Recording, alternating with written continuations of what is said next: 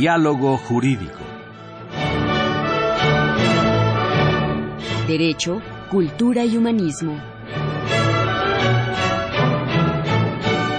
Programa a cargo del maestro Eduardo Luis Fejer.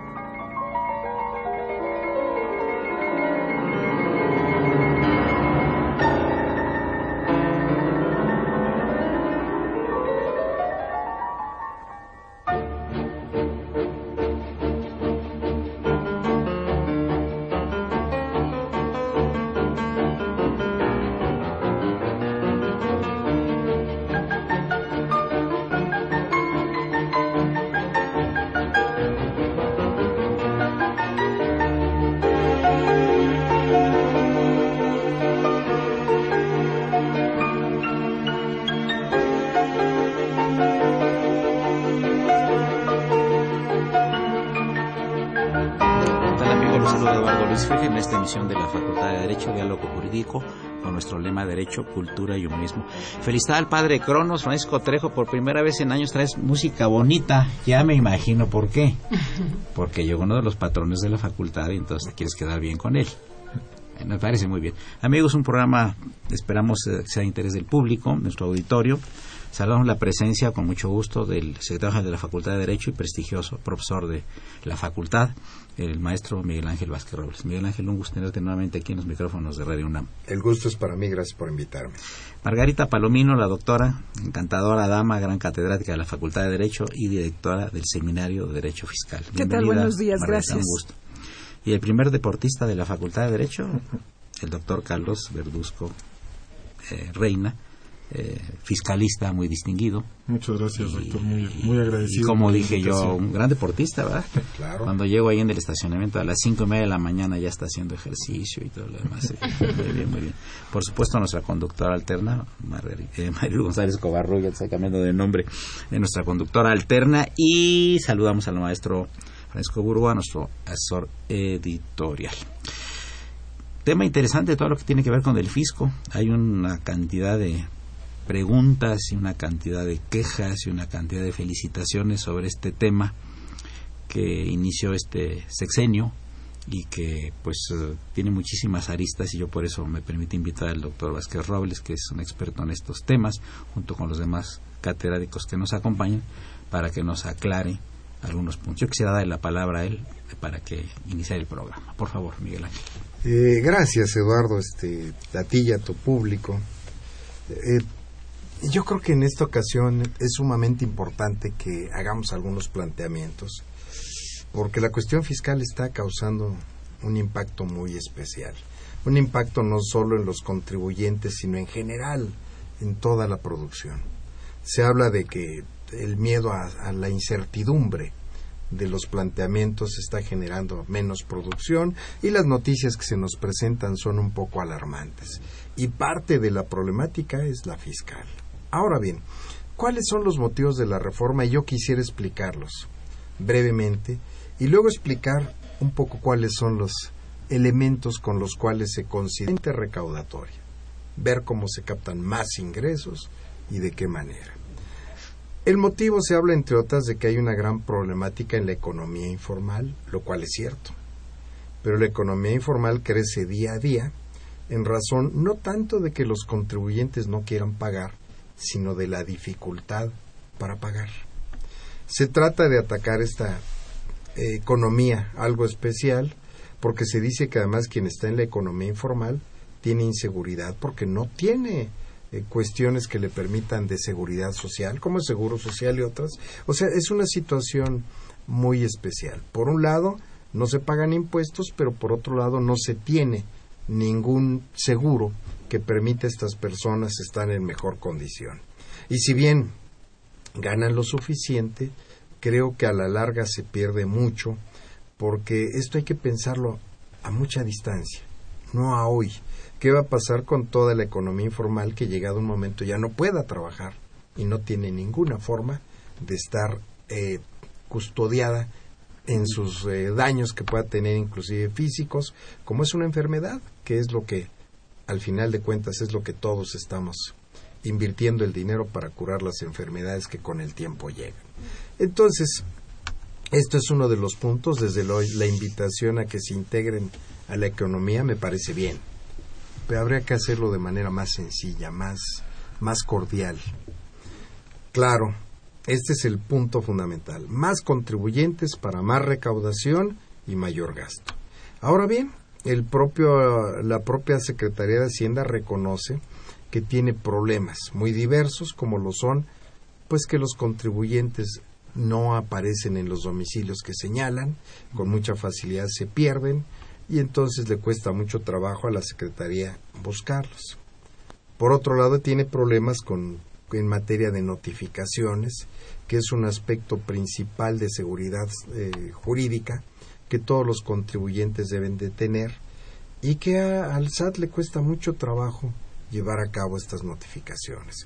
Estos son de las eh, algunos de los problemas para luego ver cuáles son las, las propuestas.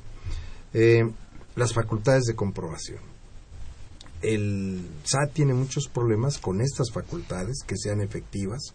Por otro lado, por los controles, tenemos mucho problema con facturas apócrifas y otro tipo de documentos que han generado verdaderos problemas que no se han solucionado. Siguen latentes y es precisamente lo que se propone con el cambio. Por último, se habla de que el cobro efectivo de los impuestos, el SAT tiene problemas en llevar a cabo su procedimiento, el famoso procedimiento administrativo de ejecución. Estos son algunas de las problemáticas sin meterme en otros grandes aspectos. Ahora bien, ¿cuáles son las propuestas de solución? Pues este, en términos generales y a efecto de, de resumir esto ahorita y luego pasaremos a cada uno de los puntos que son importantes, es que todo esto se pretende solucionar con un sistema que le eh, de medios electrónicos, que es la plataforma SAT. En, otra, en otras palabras, que el cumplimiento de obligaciones sea mediante estos medios. Medios que no son sencillos, que tienen la problemática de que hay que conocerlos, hay que manejarlos bien y tenemos una generación de mexicanos que desconocemos a fondo el manejo de estos instrumentos. Quizá los jóvenes de hace 10 eh, años ya, ya es una generación que lo empieza a manejar y quizá los niños que hoy nacen van a saberlo manejar a los cinco años, pero sí tenemos mucho problema. Entonces, no es sencillo el manejo mediante estos medios. Y por otro lado, el SAT está sufriendo verdaderos problemas porque su sistema no está totalmente integrado de tal suerte que pueda funcionar. Claro, hay que tener paciencia porque todo cambio es importante y hay que adecuarlo. Pero en términos generales, esta es la propuesta del SAT. Vámonos a medios electrónicos y se refiere a puntos concretos que voy a mencionar ahorita para que posteriormente mis amigos puedan desarrollar las ideas. Primero, la creación de un buzón tributario. Segundo, los comprobantes electrónicos, que ya es una cosa que ya está funcionando. Tercero, la contabilidad y comprobación ya mediante medios electrónicos. El SAT va a tener un portal que le va a permitir recibir todo esto de inmediato. Esto es bueno. Esto es bueno porque el contribuyente cumplido no tiene problema, no tiene por qué ocultar nada. Un aspecto que sí me preocupa son las revisiones electrónicas, porque siendo los medios electrónicos la forma de cumplimiento ahora, también el SAT pretende que la forma de revisión sea mediante estos medios.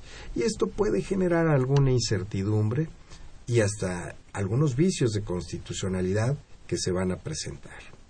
Y al final de cuentas, una serie de conceptos que al final de cuentas el SAT quiere que el único medio sea los medios electrónicos. Y aquí se deja desprotegida una gran parte de la población, porque repito, no todo mundo los manejamos. Y todavía estamos acostumbrados a hacer los escritos, presentarlos. Y nada más concluye esta parte rápidamente manifestando que los medios electrónicos son maravillosos, pero no piensan. Se programan y solo reciben los que están programados para recibirlo. Entonces, cuando un contribuyente accesa a la página, la abre y no encuentra algo que él busca, automáticamente la página ya no le puede dar eh, la respuesta que requiere. Esto es de los grandes problemas que se presentan en este cumplimiento de obligaciones, que repito, lo más importante es esto, porque todo mundo habla de derechos humanos y de que lo tutelen de una manera muy amplia, y yo creo que también los derechos humanos derivan del cumplimiento de obligaciones. Y cuando refiero al cumplimiento de obligaciones, lo refiero al pago de impuestos. Todo el mundo cuestiona. Hay impugnaciones de, de varios contribuyentes, lo cual creo que a veces es sano. Es sano porque en realidad es nuestro sistema y si alguien ve vulnerados algunos principios que le afecten, tiene el derecho de hacerlo. Y este es nuestro sistema y es sano. Este es brevemente lo que se pretende introducir este año que, que va a entrar en vigor ya en, un mes. Parte de ello y se va a ir transformando y que todos tenemos que estar preparados. Sí cuestionar, sí preguntar, pero tenemos que cumplir con la obligación. Y luego refería a algunos aspectos breves, que si hay una afectación económica grave, sobre todo para las personas físicas. Este es el esquema que se nos presenta. Muy interesante. Eh, mira, eh, tenemos dos minutos más para que pase el primer corte musical, pero ya que estás en ese tono, quiero preguntarte eh, que hay mucho espanto entre la gente por el problema de las tarjetas de crédito. Este, este es una problemática. Sí, has escuchado, ¿verdad? Sí, pero esto se refiere al aspecto de las revisiones electrónicas porque la ley dice que el SAT va a revisar con base en todo lo que tenga. Entonces, sí, algunos bancos han reportado una disminución hasta del 40% en el uso de tarjetas. ¿Por qué? Porque es uno de los elementos donde se amenaza que van a revisar a los contribuyentes, en el cual le van a decir, oye, tú gastas mucho y me declaras poco de ingreso. Sí, sí, sí, Entonces hago la, la comparación y esto es una discrepancia fiscal que genera una situación tanto fiscal como penal grave para los contribuyentes. Esta es la problemática de, de utilizar todo lo que aparece en medios electrónicos. Sí, porque mucha gente está, está, este, ya no está usando tanto las tarjetas de crédito. Y lo sabemos entre amistades y, ¿no? Eh, si ganas 100 pesos y te gastas 200, entonces va a aparecer automáticamente ahí. Entonces se sienten como vigilados, como que entramos a un estado policíaco en el que nunca había estado México, etcétera. Es lo que comentan, claro, es otra cosa y tiene otra otra función del asunto, ¿no? Pero ya el padre Crono está haciendo la seña de que estamos llegando prácticamente a la primera parte del programa. Amigos del auditorio, les recordamos que se encuentran los eh, distinguidos catedráticos de la Facultad de Derecho, Miguel Ángel Vázquez Robles, Paraita Palomino Guerrero y Carlos Javier Verduzco Reina. Por supuesto, la grata compañía siempre de nuestra conductora alterna, María González Covarrubias. Soy Eduardo Fejeres, el 860, estoy Radio Universidad Nacional Autónoma de México. Continuamos en unos minutos. Gracias.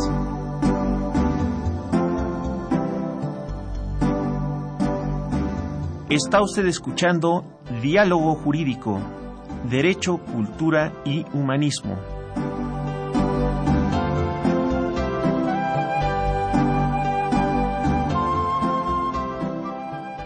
a través del 860, el alma mater del cuadrante.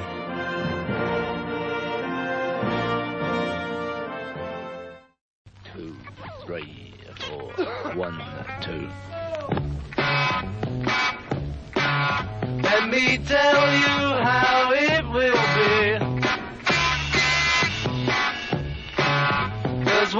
for you, 19 for me.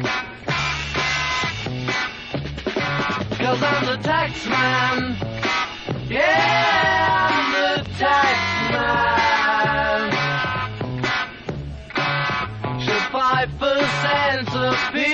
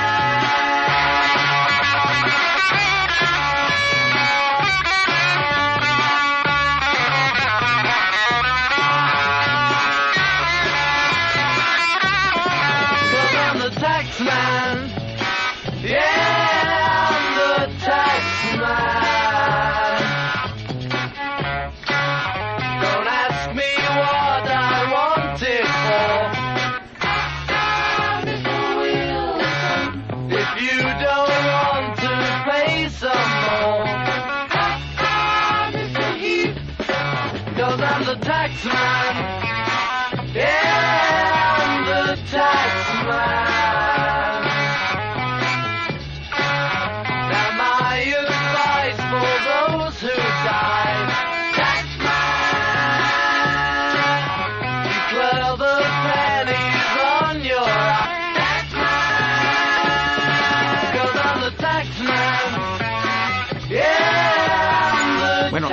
La sonrisa y el alma al cuerpo al maestro Vázquez Robles. porque ya, pues, mira, le prometiste hace no sé cuántos meses que vino que ibas a poner Taxman de los de los Beatles, ¿verdad? Y, y tú sabes que el maestro es un le gusta mucho todo lo de los Beatles, entonces eh, qué bueno, ¿eh? Porque acuérdate que tu cabeza y la mía penden de un hilo y la de Marilú también.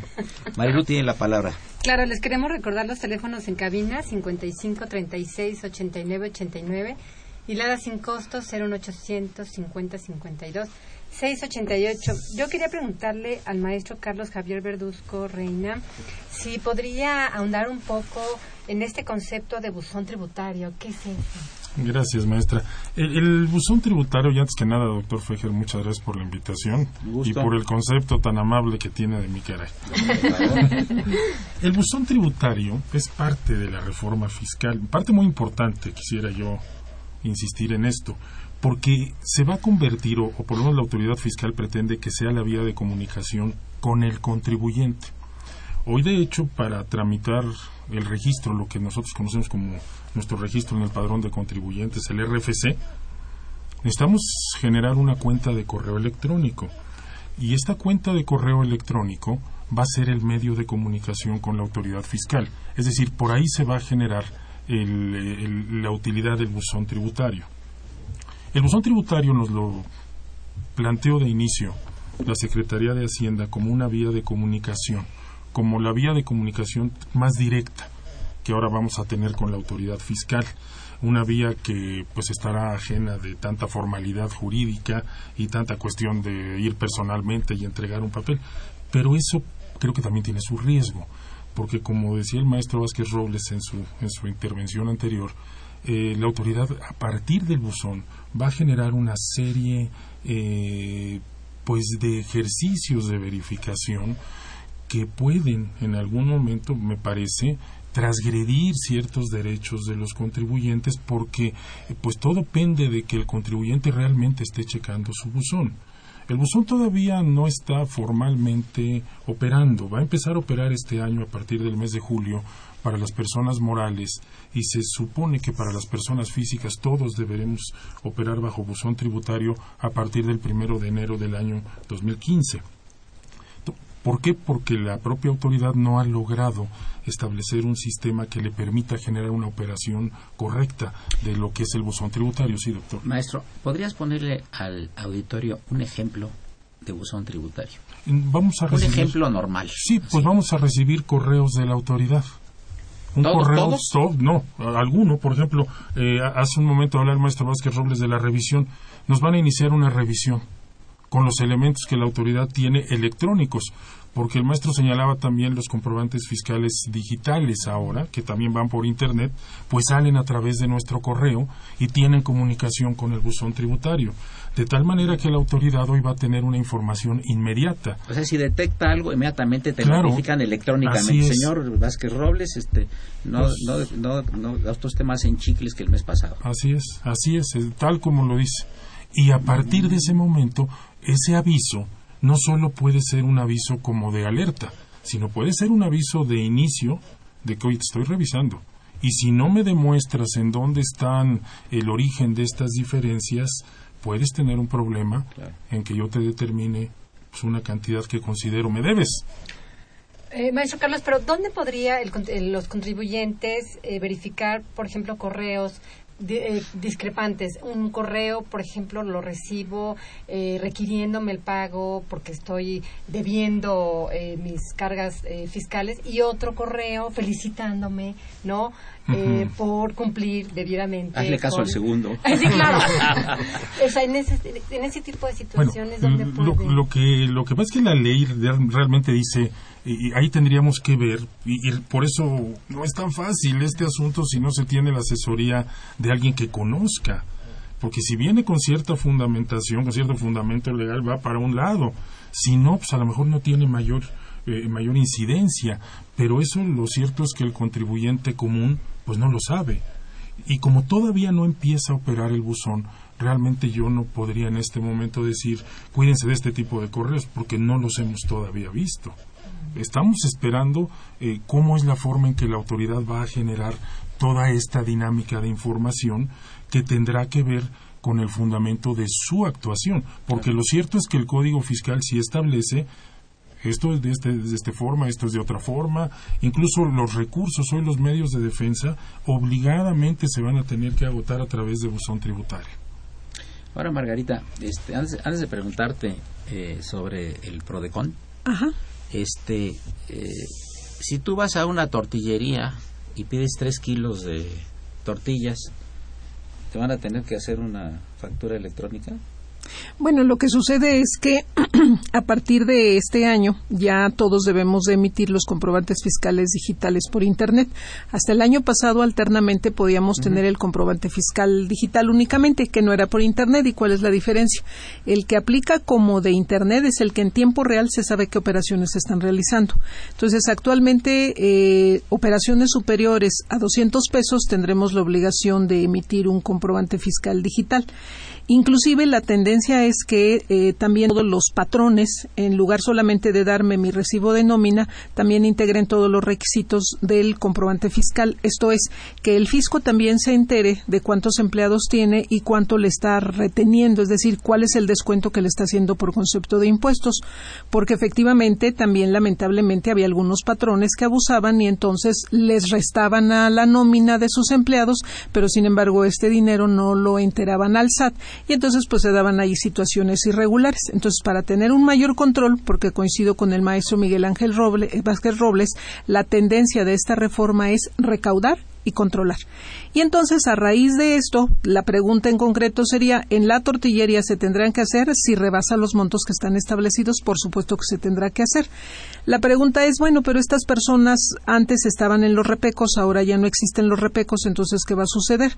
A partir de este año pasan al régimen de incorporación todas aquellas personas que ganaban hasta dos millones de pesos o bien que nunca habían estado dados de alta en el servicio de administración tributaria y entonces este año, pese a que ya están obligados al pago del impuesto, también tienen un beneficio de una disminución del 100%. Pero realmente a partir del año que entra es donde nos vamos a dar cuenta, 2015, porque esta disminución ya no va a ser del 100%, sino va a ser del 90%. Esto quiere decir que vamos a pagar el 10%, todos aquellos que estábamos o que estamos dados de alta en ese régimen. ¿Qué implicaciones tiene? Que todos diríamos, bueno, pero es un 10%, todavía nos sigue ayudando el Estado con un 90%. Nada más que hay que tomar en consideración que como repeco se pagaba un 2% promedio de impuesto y a partir del 2015 solamente será un 10% sobre una tasa máxima del 35%. Entonces, la carga tributaria se incrementa y precisamente aquí es donde surge la figura de la PRODECON. me parece que es, un papel importante el que tiene la Procuraduría de la Defensa del Contribuyente, que ya va para tres años de operación y que prácticamente tiene en cada una de las entidades federativas una representación o delegación. ¿Cuál es la finalidad que de, de, esta institución? Que de manera gratuita nos pueda representar, asesorar. Y entonces aquí la función que se incorpora a partir de la reforma son los acuerdos conclusivos. Esto es, si me llega una auditoría para revisarme, siguiendo el tema que están conversando, en donde no checa lo que tú estás gastando contra lo que estás reportando de gastos a través de las tarjetas de crédito, pero ¿cómo se enteran si yo tengo mi tarjeta de crédito de uso personal, a nadie le informo nada? Sin embargo, todo el sistema financiero está obligado a informar cada año al Servicio de Administración Tributaria todas las operaciones que se realizan por medios electrónicos. Y si yo estoy reportando nuevas tecnologías, hacer un cruce de datos y de inmediato va a salir, a ver, ¿cómo que estás gastando 200 pesos y tú me dices que no tienes ingresos o que tienes ingresos de 100? En el momento que se generen estos datos que no checan, lo que puede suceder es que nos llegue una auditoría. Y en esa auditoría una revisión de a ver qué cosa es lo que está pasando, puede ser que me digan, a ver, efectivamente no estás reportando lo que corresponde, pero como ya te portaste mal, tienes o se te va a imponer una sanción, una multa más el que tú no me hayas pagado a tiempo genera recargos, más los gastos que se generaron por todo este procedimiento son gastos de actualización. Entonces, en total a lo mejor debía 100, pero ya con todos los las sumas de la actualización, los recargos y tu multa, a lo mejor me debe 150 o 200 pesos. Entonces, antes de llegar ya a decir efectivamente me debe 200 pesos, yo como contribuyente puedo decirle a la Prodecon, oye, yo quiero arreglar esto, ya no quiero que se generen más problemas y mucho menos que vaya a encuadrar mi conducta en un delito, porque no llegamos a un acuerdo. Y entonces Prodecon puede asistir como testigo y se firma un acuerdo en donde no va a haber multas y voy a pagar la cantidad que efectivamente me están señalando que indebidamente no pagué. Y entonces, conclusión, que son los acuerdos antes de que me digan ya de manera definitiva de cuánto es el crédito fiscal, pero están identificando que hay irregularidades, que podamos llegar a un acuerdo. Pues muy interesante entonces la Prodecon, ¿eh? porque es una casi eh, como estos tribunales que hay actualmente para no llegar al juicio, ¿no? Que es una amigable composición, ¿verdad? Así es. Ah, me parece muy interesante. Pues, amigos, llegamos a la parte. Yo quiero preguntarle luego otra cosa aquí a Margarita. Te la voy a preguntar desde ahorita. A veces vas con el dentista, ¿no? Sí. Vas con el médico, llevas a tu niño, llevas a tu mamá, etcétera y demás. Pagas y a menos que pidas el recibo, no te lo dan. Ahí hay una fuerte evasión, ¿verdad? Claro. Y eso en, muchísimos casos y en todos los niveles es muy difícil que le pongan un, un, un, auditor a cada médico para ver cuántos pacientes eh, tuvo ese día y cuántos recibos expidió.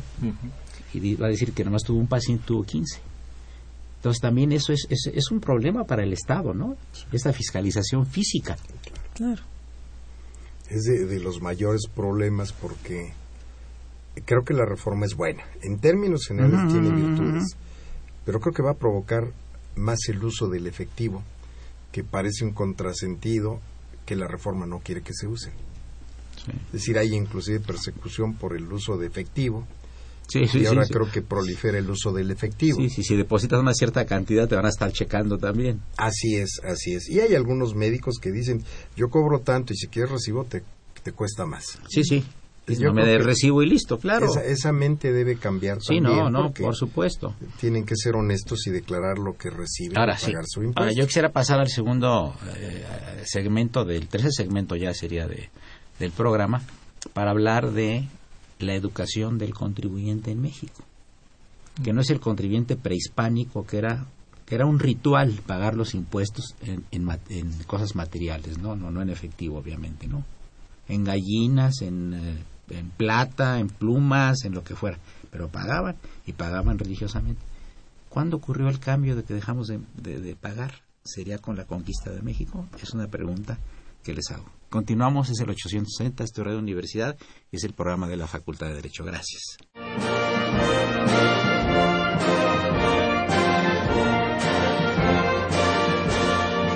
Su opinión es importante. Comuníquese. Nuestro número 55 36 89 89. Del interior de la República 01800 50 52 688.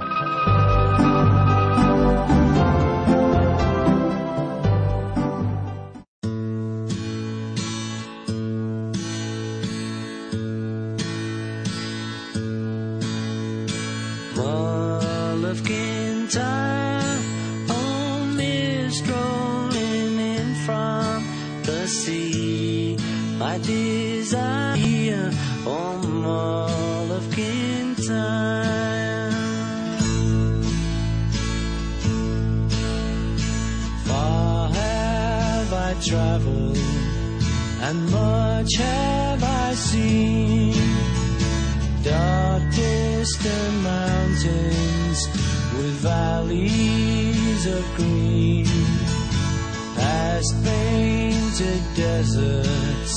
The sun sets on fire as he carries me home to the Mull of Kintyre. Mull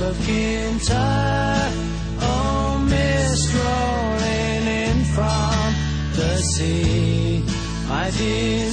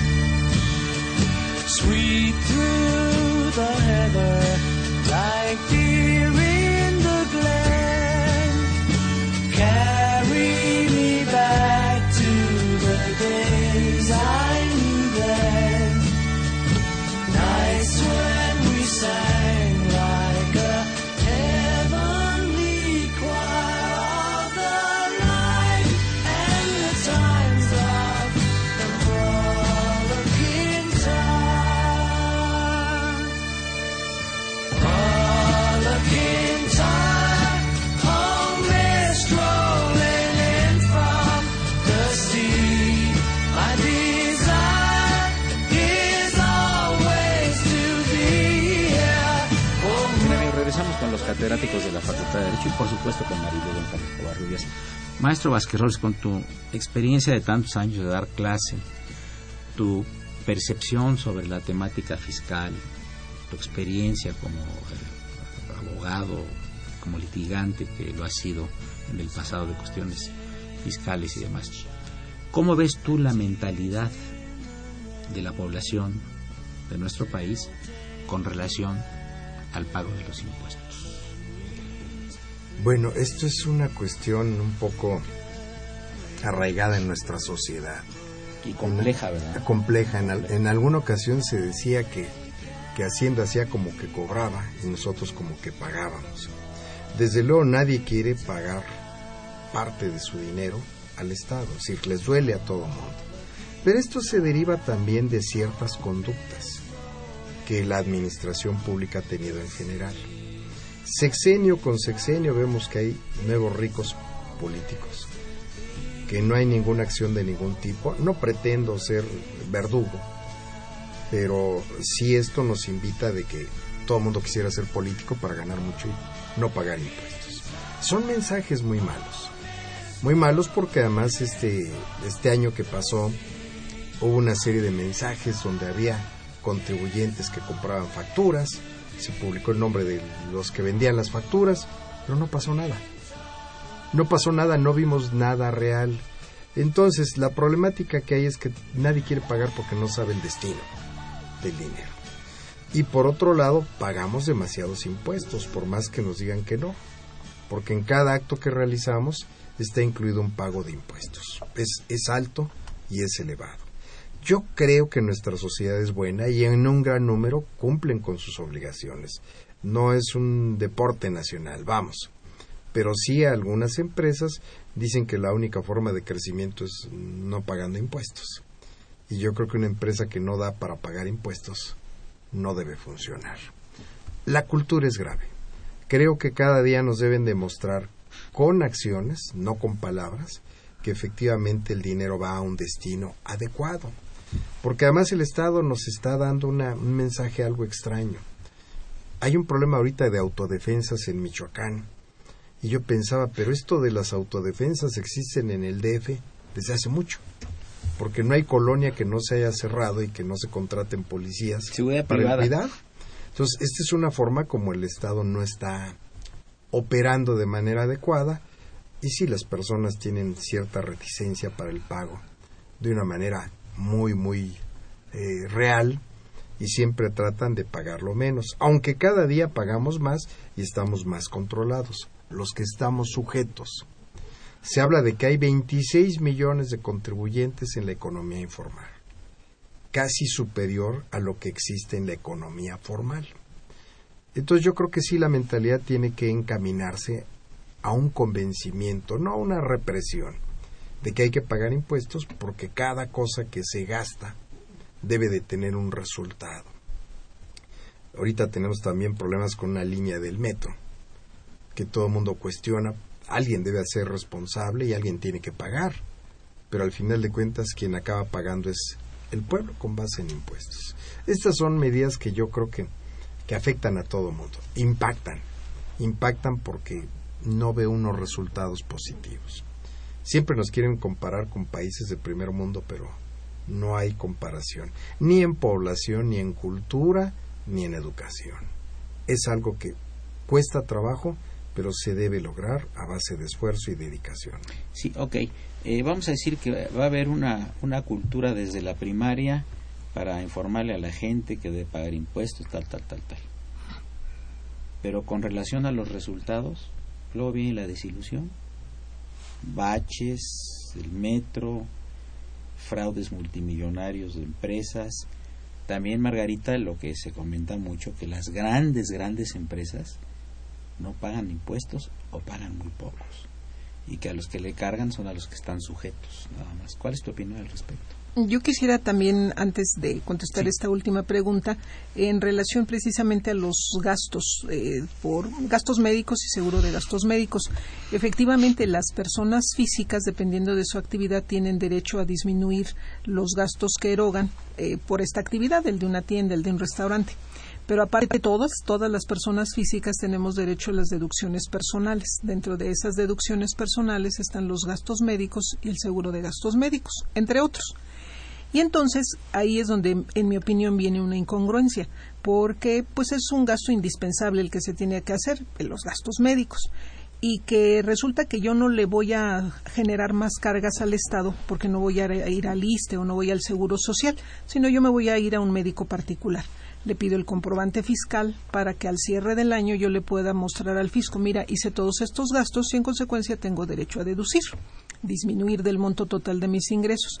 Sin embargo, este año disminuyen solamente al 50% del monto total de los ingresos que se hayan tenido, no solamente del contribuyente, sino de sus ascendientes y descendientes, lo cual me parece que es eh, no justo, que es desequilibrado, si bien es cierto que sí debemos de buscar una mayor recaudación, yo creo que debemos de respetar estos, este tipo de deducciones que son indispensables y que a la larga se traducen en un beneficio para el Estado, porque si este contribuyente ya está absorbiendo los gastos médicos, pues bueno, dejárselos a otras personas que tienen menos posibilidades de lograr una cobertura o pago de seguridad social. Entonces, esos desequilibrios, aunado a que todos los días estamos recibiendo información en donde se defraudó, en donde no se pagó, en donde se hicieron cosas irregulares, pero que desafortunadamente no nos informan y no se llega hasta el fondo y decir, bueno, este sujeto no contribuyó, se portó mal, tiene esta sanción sino por el contrario, tal pareciera que se está incentivando a aquellos que no están pagando y que al final del día pues no se sabe qué sucedió, si pagaron o no pagaron. Y lamentablemente también a partir de los informes del órgano superior de fiscalización en México, que es el que se encarga de revisar cómo se ejerció el dinero público, la cuenta pública, pues identificamos que también hay instituciones que desafortunadamente no lo aplicaron de manera correcta y la pregunta es qué va a suceder con estas personas, qué va a suceder con estos funcionarios. Y resulta que nunca nos informan qué cosa fue lo que sucedió, porque no se dio seguimiento, porque no se integró de manera adecuada. Pero al final, la población, el pueblo, lo que percibe es al malo no lo castigaron. Y a mí que estoy cumpliendo religiosamente con todas mis obligaciones no tengo ningún beneficio. Y lo que es peor no tengo lo que se me ofreció seguridad no tengo el alumbrado, no tengo todos los beneficios que se supone debe de brindar el Estado y que por eso nosotros debemos de aportar para que tengan los recursos suficientes. Entonces, esa incongruencia, ese doble discurso en el que yo estoy obligado a darte pero no te lo doy, pues eso me parece que es un poco la reacción, no se justifica, pero es la reacción de, bueno, yo hago como que pago, pero realmente no pago lo que me corresponde. Sí, yo quiero preguntarle eh, al maestro Carlos Javier Verduzco, eh, ¿cuál sería tu análisis de la reforma fiscal? Si consideras que de alguna manera esta reforma ofrece algunos mecanismos que permitan, digamos, eh, dar como esa salida y que los contribuyentes sí estén, estén en esta lógica de voy a pagar más porque puedo obtener mejores beneficios. Por ahí, por ahí podríamos decir que van a Lo que pasa es que la reforma creo que va encaminada de manera muy, muy evidente hacia las personas físicas. Este año el, gobierno se va eh, especialmente interesado en, regular a las personas físicas eh, especialmente con los ingresos que perciben. Entonces, eh, hemos visto, digo, ahí está la ley, que las personas físicas van a pagar hoy la tasa más alta, de acuerdo a los ingresos que perciban. Y esto no necesariamente pareciera, parece ser una buena medida. Yo creo que la intención de la autoridad es buena porque siempre se generaba en las anteriores reformas fiscales o en los intentos de reforma que había como un hueco. Eh, por un lado, los grandes contribuyentes, que, bueno, sabes, decía el doctor Fejer, pagan menos. Bueno, pasa que tienen muchos beneficios. Y por otro lado, el grupo de trabajadores asalariados, que es un muy alto sector de la población, que es el que sostiene realmente las finanzas públicas, pero quedaba en medio un grupo, sobre todo personas físicas, eh, abogados, eh, doctores, contadores, los que estamos eh, no en la informalidad, pero con una regulación un tanto eh, apegada a lo que cada quien expresaba o decía. Y entonces, eh, completando un poco lo que decía la doctora Margarita Palomino, bueno, yo hacía como que pagaba también, porque tampoco recibía beneficios del Estado. La reforma este año va muy encaminada hacia las personas físicas, que reitero, es, eh, me parece que la intención es, es buena porque trata de llenar ese hueco eh, que era una demanda reiterada de ampliar la base de contribuyentes. Bueno, pues parece que ahí estaban contribuyentes que no pagaban.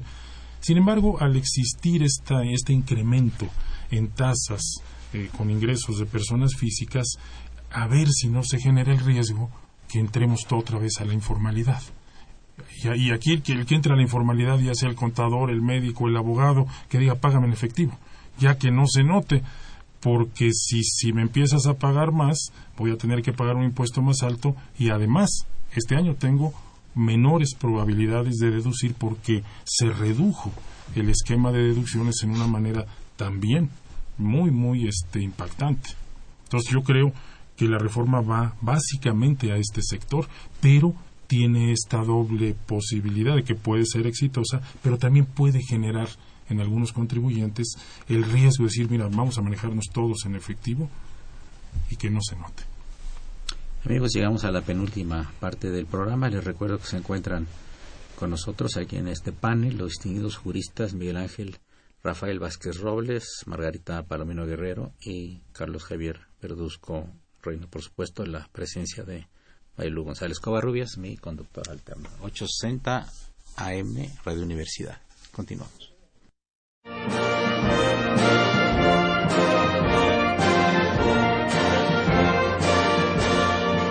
Su opinión es importante. Comuníquese. Nuestro número 5536 8989. Del interior de la República 01800 5052 688.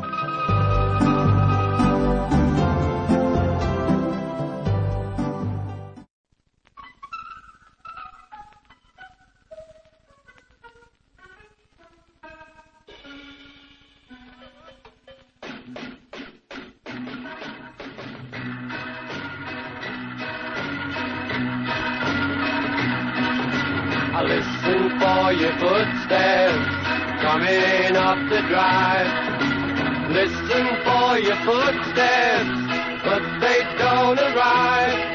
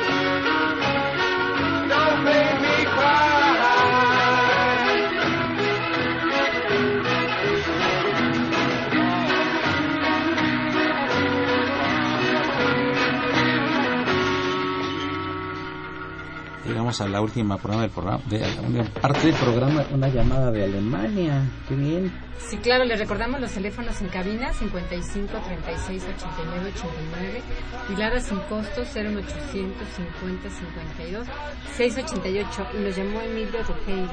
Eh, saludos desde Alemania y muchas felicidades. Evangelina Ocaña eh, pregunta, son programas excelentes, ¿cómo podemos defendernos del control del gobierno? Yo no conozco a este gobierno legítimo. Eh, bueno, no, yo pienso que no, no es una postura de defendernos, sino de cumplir con nuestras obligaciones. O sea, tenemos obligaciones como ciudadanos, yo creo que eso a, a nadie escapa.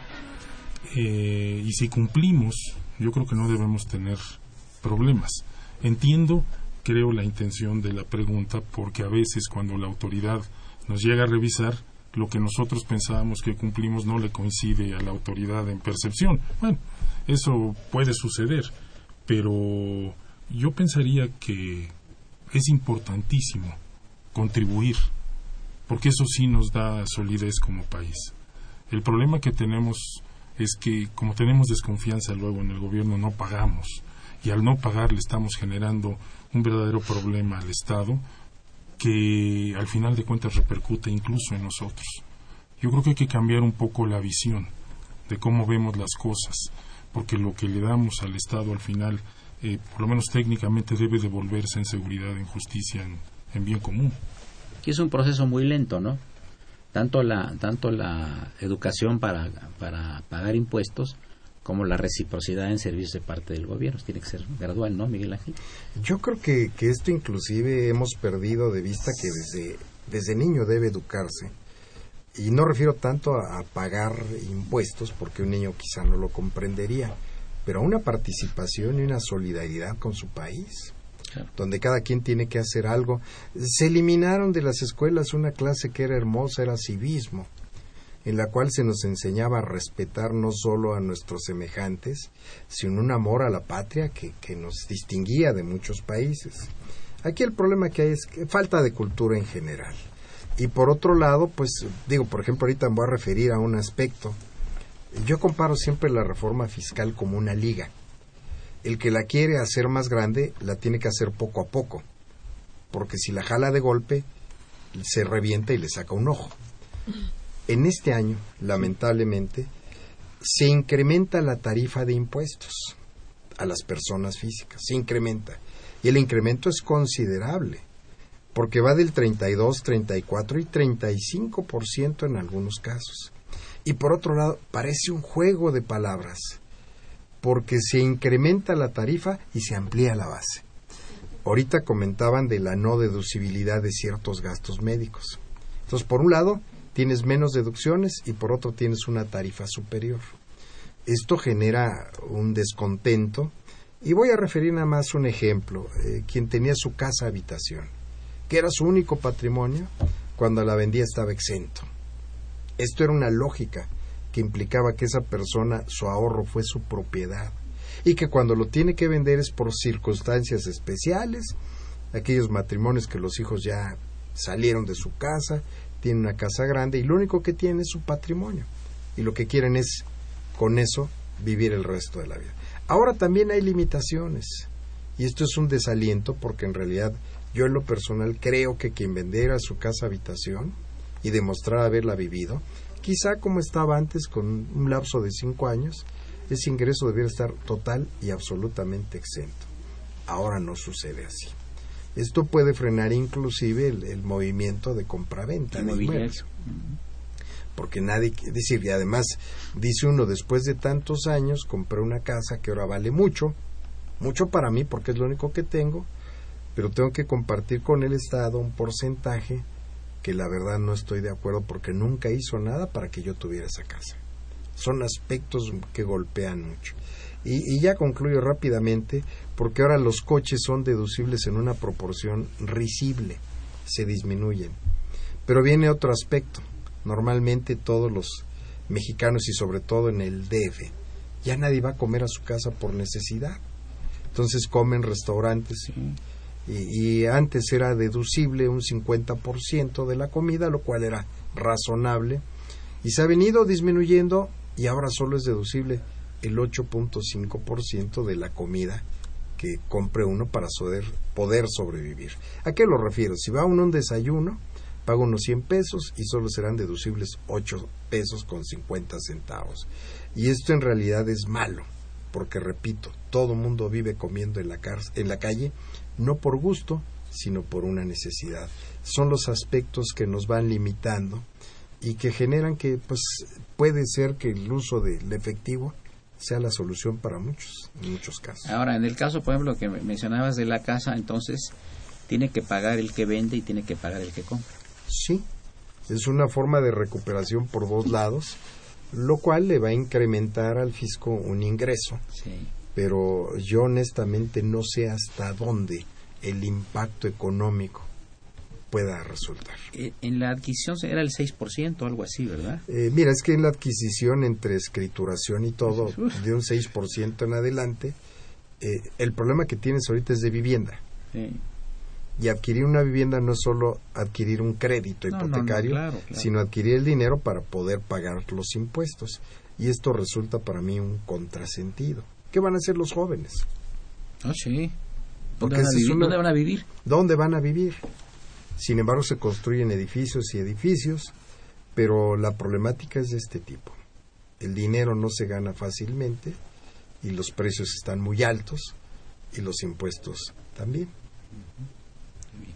Pues amigos, llegamos a la parte final del programa. Yo le quiero agradecer muy cumplidamente al maestro Miguel Rafael Vázquez Robles, secretario de la Facultad de Derecho, distinguido catedrático y fiscalista, su presencia y comentarios aquí en nuestro programa. Muchas gracias. Gracias. Querida Margarita, Palomino Guerrero, muchas gracias por tu presencia y amables comentarios y sugerencias. Gracias a ustedes. Maestro Carlos Javier Verduzco Reina, catedrático de la Facultad de Derecho y gran deportista también. Nuestro agradecimiento por, tu presencia. Muchas gracias, también. Muchas gracias a ambos. Y por supuesto, nuestro agradecimiento a Mario González Covarrubias, nuestra conductora alterna y nuestro asesor editorial, el maestro Francisco Burgua. Una operación de Socorrito Montes, a quien saludamos con el afecto de siempre la siempre grata imagen del padre Cronos, don Francisco Trejo, y los asistentes de producción el día de hoy, Israel Sandoval, Fedo Guerrero y Raúl Romero. Y por supuesto escuchan los pasos de la María Calas de la radio. Tengo una María Calas de la radio que es Bárbara Schettini. La mejor de las tardes, soy Eduardo Luis Fejer, es el 860, esto es Radio Universidad Nacional Autónoma de México.